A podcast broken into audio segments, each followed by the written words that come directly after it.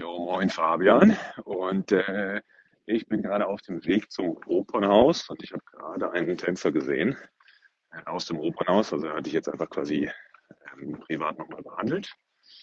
Und äh, es ist eigentlich recht interessant, seine Story. Also ist nicht spezifisch quasi für Ballett unbedingt anwendbar, aber doch sehr interessant. Also er ist professioneller Balletttänzer und äh, er hat mir irgendwann gesagt, er äh, anterioren Knieschmerzen auf beiden Seiten. Und ähm, dann war er quasi auch beim Arzt, hat das mal checken lassen und so weiter. Hatte früher mal so PHP-Therapien gemacht, hat ihm teilweise geholfen, aber noch nicht zufriedenstellend, sodass er mir wirklich irgendwann gesagt hat. Und also er war, er war super frustriert, ähm, hat es halt seit Jahren und es war immer so, ist immer frustriert, wenn er zum Beispiel viel landen muss. Und ähm, Springen macht man ja noch schon noch viel im Ballett. Und ähm, er hat mir halt gesagt, dass er sehr frustriert ist und dass er überlegt, seine Karriere abzubrechen als professioneller Balletttänzer. Und er ist noch recht jung, also er ist vielleicht um die 20, glaube ich. Und das war sehr schade. Dann haben wir uns das mal so ein bisschen angeguckt und ähm, haben versucht, die Situation zu verstehen ihn da abzuholen, wo er gerade ist. Und ähm, Genau, wir hatten dann im ersten, in der ersten Session hatten wir nicht wahnsinnig viel Zeit. Ich hatte ihn jetzt mittlerweile schon ein paar Mal häufiger gesehen. Und ähm, dann war es so, ich hatte einfach mal einen, einen Trainingsplan, also einen, einen fixen Plan, ein Template. Nicht wahnsinnig kompliziert, hatte ich ihm abgegeben.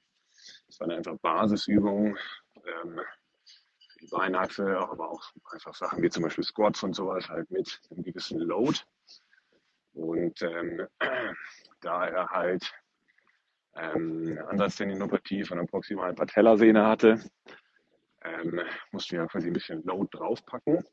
Und darauf hat er auch sehr gut reagiert eigentlich. Und also das Erstaunliche war halt, er hat dann halt mit dem Trainingsplan angefangen. Und ähm, es, ist, es ist viel besser jetzt. Also er hat tatsächlich wieder Spaß am Ballett. Schade, dass er daran keinen Spaß hatte, aber jetzt geht es wieder.